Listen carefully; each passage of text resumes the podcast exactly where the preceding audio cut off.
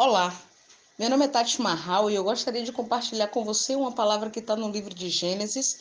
O capítulo é o 17 e o versículo é 1, que diz assim: Quando atingiu Abraão a idade de 99 anos, apareceu-lhe o Senhor e disse-lhe: Eu sou Deus Todo-Poderoso, anda na minha presença e ser perfeito. Durante muito tempo eu fiquei me perguntando como era andar na presença de Deus e ser perfeito uma vez que o homem já nasce do pecado. Tem condições, porventura, de alguém andar na presença de Deus e ser perfeito? E eu fiquei me perguntando isso durante muito tempo, como acabei de dizer. Porém, um dia Deus me mostrou algo e eu gostaria de compartilhar esse algo com você. Imagine você duas lâmpadas, uma fluorescente e uma incandescente. A fluorescente, ela é mais econômica. Ela não retém muito calor. Já a incandescente, ela retém mais o calor, logo ela gasta muito mais energia. Porém, se eu perguntar para você qual dessas duas lâmpadas serve para iluminar o ambiente, você vai me dizer a resposta mais óbvia: as duas. E está certo. Todas as duas servem para iluminar o ambiente. Então, não posso dizer para você que a lâmpada incandescente, pelo fato dela consumir mais energia, ela não serve quando comparada com a fluorescente, porque o propósito para o qual ela foi criada é para iluminar o ambiente. E dentro desse propósito, as duas fazem a mesma função. Logo, através disso, o Senhor começou a então me revelar.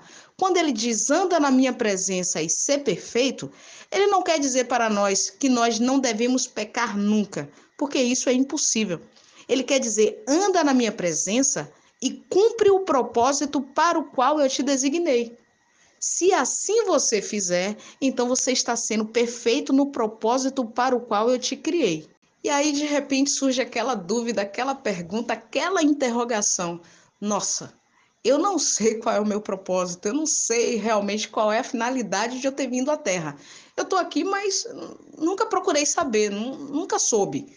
E aí eu vou lhe dizer exatamente o que está no livro de João, o capítulo é o 16 e o versículo é o 13, que diz assim: Mas quando vier aquele, o Espírito da Verdade, ele vos guiará em toda a verdade, porque não falará de si mesmo mas dirá tudo o que tiver ouvido e vos anunciará o que há de vir.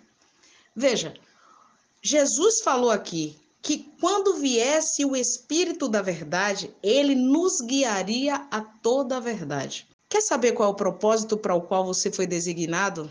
Só há um jeito: buscar a Deus. Quando você se propõe buscar a Deus, então o Espírito da Verdade, que nos guia em toda a verdade, começa a revelar para nós aquilo que está no coração de Deus. E você começa então a ser inclinado para aquilo que Deus quer para você. Porque observe, em João 3, o versículo 8 diz o seguinte: O vento sopra onde quer, ouve-se sua voz, mas não sabe de onde vem, nem para onde vai.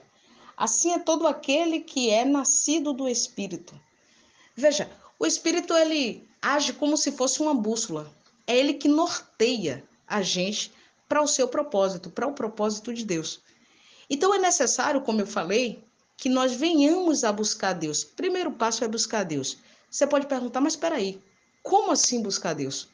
Buscar Deus em oração, buscar Deus na leitura da sua palavra, buscar Deus tendo essa comunhão com Ele. Toda vez que você ouve a palavra, que o Espírito Santo te clareia aquilo ali, você coloca em prática, você está vivendo aquilo que o Senhor quer que nós vivamos. Porque tudo aquilo que Deus quer que nós vivamos está na Sua palavra.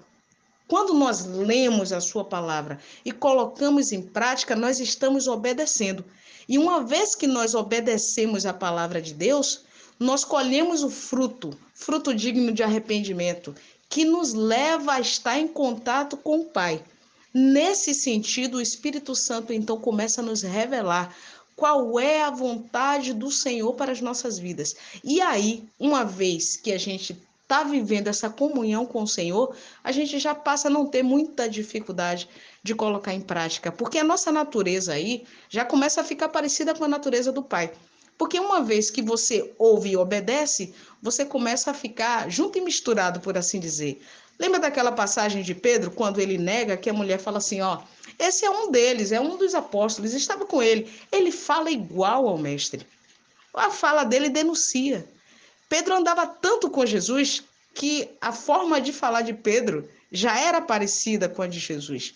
Então a fala dele denunciou ele naquele momento. Quando nós estamos em contato com o Pai, quando nós estamos vivendo a palavra, quando a gente está se esforçando para buscar Deus, nós ficamos parecido com o Pai. Então é uma questão de influência. Você, na verdade, entrega o seu senhorio a quem é Senhor de verdade. Aí já não vive mais você, o Senhor vive em você.